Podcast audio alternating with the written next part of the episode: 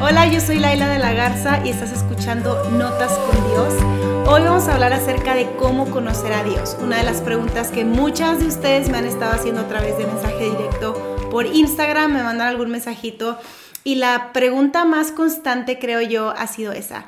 ¿Cómo puedo conocer más a Dios? Quiero acercarme más a Dios, pero he tenido problemas con mi experiencia con la iglesia o eh, no sé, de niña o de niño fui a la iglesia, pero entonces luego me alejé y he cometido decisiones eh, difíciles, he tomado decisiones difíciles que me han llevado a vivir consecuencias que yo no esperaba de mi vida, en mi futuro, en mis relaciones, en mi trabajo, qué sé yo. Y el día de hoy quiero hablar acerca de cómo conocer a Dios, porque creo que de eso se trata la vida. Estamos todos en un proceso de conectarnos con Dios, de elegir cada día conocerlo, de elegir cada día seguir a Jesús. Em, y lo más importante para nuestra vida realmente es conectarnos con aquel que nos creó. Y en episodios pasados estuvimos hablando acerca de cómo Dios actúa en el silencio, de cómo el corazón del Padre siempre ha sido conectarse con nosotros, no espera algo de nosotros, no quiere algo de nosotros, sino que quiere algo para nosotros. Y lo que Él tiene para nosotros es amor, es conexión, es perdón, es eh, una vida realmente plena en Él. Y al seguirlo y al conocer a su Hijo y al experimentar el Espíritu Santo, su propia presencia dentro de nosotros. Y bueno, el día de hoy quiero hablar acerca de cómo conocer a Dios y creo que para entender quiénes somos necesitamos conocer quién nos creó. Cuando hablamos de un producto, eh, muchas veces entendemos por qué el producto es como es cuando sabemos quién lo creó. Si tú y yo entendemos quién nos creó, vamos a poder conocernos y entendernos mejor. Y por eso hoy quiero hablar acerca, acerca de eso, quiero hablar acerca eh, de, la mejor noticia para la humanidad, esa que cambió nuestra realidad, que cambió la historia de la humanidad y nuestra historia. Y, y, esa noticia es que Dios se hizo hombre. Y de ahí quiero que partamos, porque creo que si queremos conocer a nuestro Padre Celestial, necesitamos voltear a ver a Jesús. Creo que si queremos conocer a nuestro Padre Celestial necesitamos voltear a ver a Jesús porque es ahí en donde vamos a encontrar cómo late el corazón de Dios, eh, cuál es su prioridad, qué es, qué es lo que le gusta, qué es lo que no le gusta, eh, a quien persigue, qué, no sé, qué, qué es lo que está en su corazón, cómo ve las cosas, cómo siente y Creo que en Jesucristo Dios se tomó una selfie y, Jesucristo nos, nos enseña y nos invita a conocer al Padre Celestial a través de conocerlo a Él. Y si queremos entonces ver cómo es Dios, tenemos que voltear a ver a Jesús. Así que vamos a hablar un poco en los siguientes episodios de los nombres de Jesús para poder conocer más a nuestro Padre Celestial, a nuestro Dios, eh, porque eso nos va a apuntar a conocerlo mejor, a conocer mejor a nuestro Salvador y definitivamente cuando conoces más a una persona, pues te relacionas más con ella y el deseo que yo tengo para este podcast de Notas con Dios es que tú puedas conectarte más con tu Padre Celestial. Así que voy a leer un versículo que está en Mateo 1.23, que eh, seguramente lo has escuchado y más ahorita venimos de temporada navideña, seguramente lo has escuchado y muchas veces hablamos eh, de esto solamente en Navidad y, eh, va mucho más allá de una temporada, es, es el evento y el evento es que Jesús nació. Y Mateo 1.23 dice, he aquí una virgen concebirá y dará a luz un hijo y llamarás su nombre Emanuel, que traducido es Dios con nosotros. Emanuel, Dios con nosotros. Y a esto le llamamos nosotros la encarnación, ¿cierto? A esto le llamamos nosotros la encarnación cuando, cuando Dios se convierte en hombre. El Hijo de Dios se hace hombre, la, la deidad derramándose en la humanidad y, y vemos dos naturalezas en una sola persona. Es decir, Dios completamente Dios, pero Jesús siendo completamente hombre también. Era completamente Dios y, completamente hombre. Y en Isaías, Isaías 9, 6, por aquí lo tengo apuntado, Isaías 9, 6, ahí vemos la profecía de que se nos daría un hijo y que un niño nacería. En Isaías 9:6 vemos la profecía de que se nos daría un hijo y un niño no nacería. Y dice Isaías 9:6, porque un niño nos es nacido, hijo nos es dado. Un hijo se nos daría, pero un niño nacería. Y eso se me hace tan interesante, porque el hijo eh, se nos daría porque él existía antes del nacimiento del niño. Lo voy a repetir. El hijo se nos daría porque él ya existía antes del nacimiento del niño. Pero el niño nacería porque el hijo se convertiría en un hombre. Y es increíble ver cómo esta persona, Jesús, siendo Dios y, hombre, eh, por un lado tenía que aprender, porque era hombre, tenía que aprender, pero por otro lado tenía todo el conocimiento del mundo porque era Dios.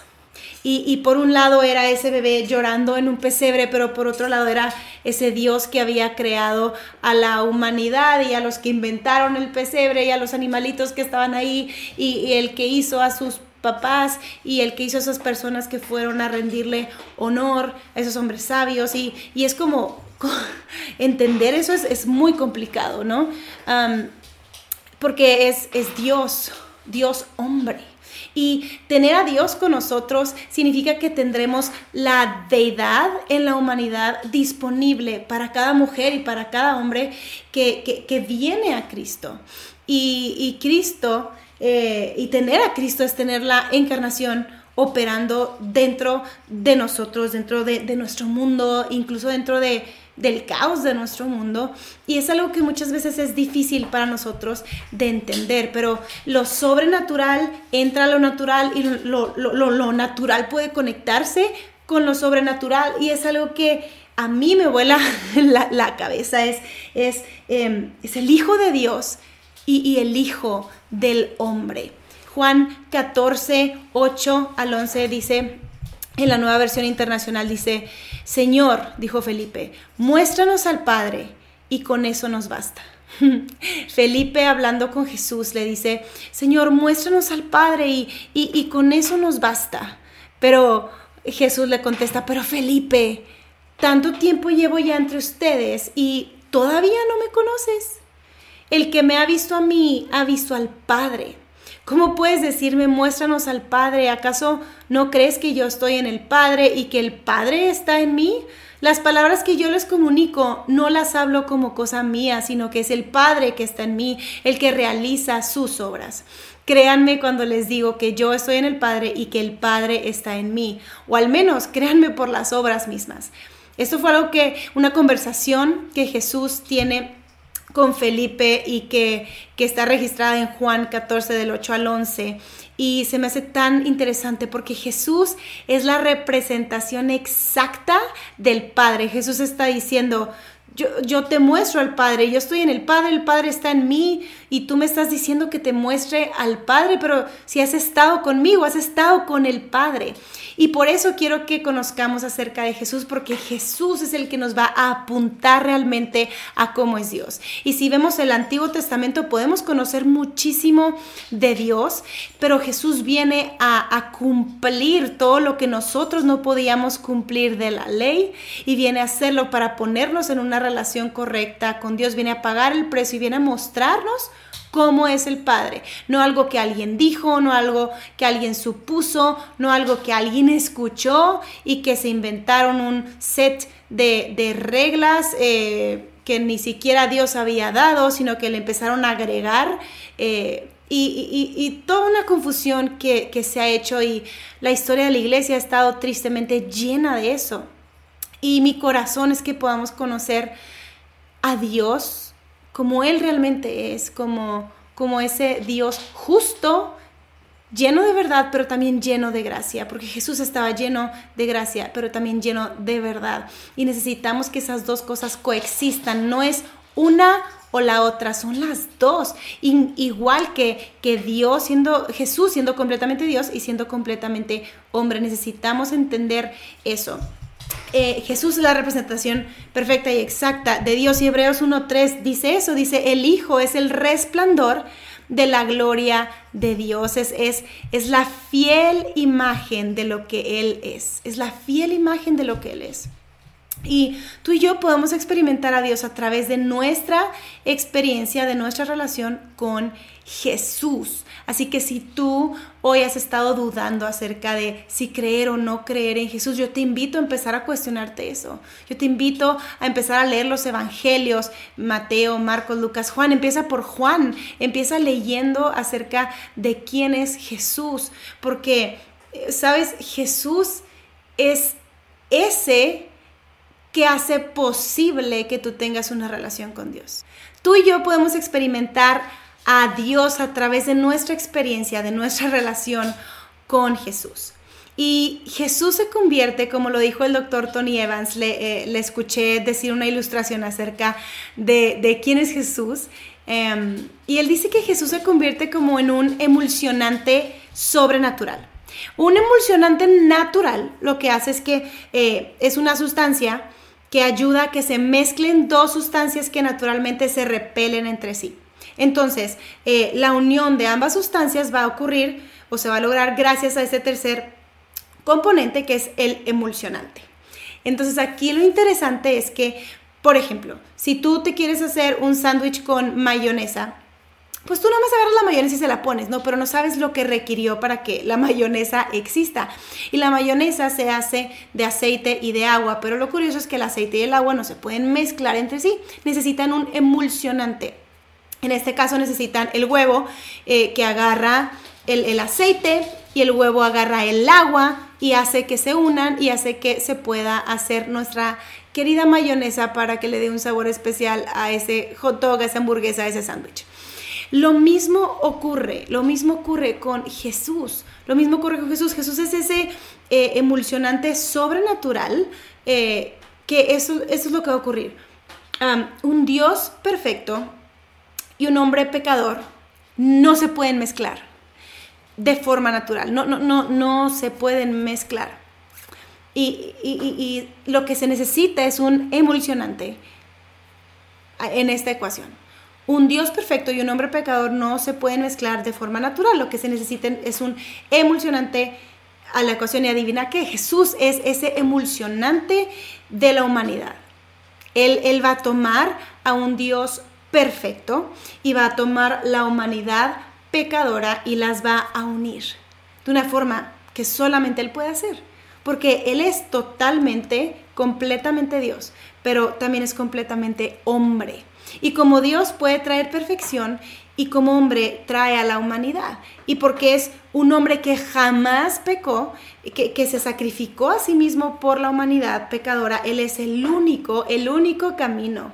Él es la única verdad, Él es la única vida, Él es el único que puede unir a los dos. Eh, y si tú has puesto tu fe en Jesús, tú tienes a Emanuel. Si tú has puesto tu fe en Jesús, tú puedes experimentar a Dios contigo, Dios en ti. Emanuel, Dios con nosotros, pero no solamente con nosotros, con ellos, sino Dios contigo, Dios conmigo. Emanuel, Dios conmigo, Dios está conmigo, Dios está contigo. Y, es un Dios que entiende tu humanidad, es un Dios que se identifica con tu caos, es un Dios que, que conoce la decepción, que conoce el dolor, que, que, puede incluso conectarlos y, y, y llevarlos conectados a un Dios infinito, a un Dios que puede abrazarnos en medio de ese caos. Y su nombre es Emanuel, Dios está con nosotros, Dios está contigo, Dios está conmigo. Así que hoy yo quiero que conozcas esta parte de Dios, un Dios que no es lejano, un Dios que no nos creó y nos puso en la tierra y se olvidó y a ver cómo le hacen. Es, un Dios que, quiere conectarse contigo, con, con, tu vida, con tu familia, con, con tu situación, con tu dolor, con esa crisis de identidad, con esa ansiedad que estás pasando, con ese diagnóstico que te acaba de dar el psiquiatra. Es ese Dios que quiere conectarse contigo en medio de tu divorcio, en medio de esa traición, en medio de esa regada que hiciste, en medio de ese pecado que tú cometiste. Quiere perdonar, quiere sanar, quiere redimir, quiere traer vida, quiere traer paz. Es ese Dios, es ese Dios.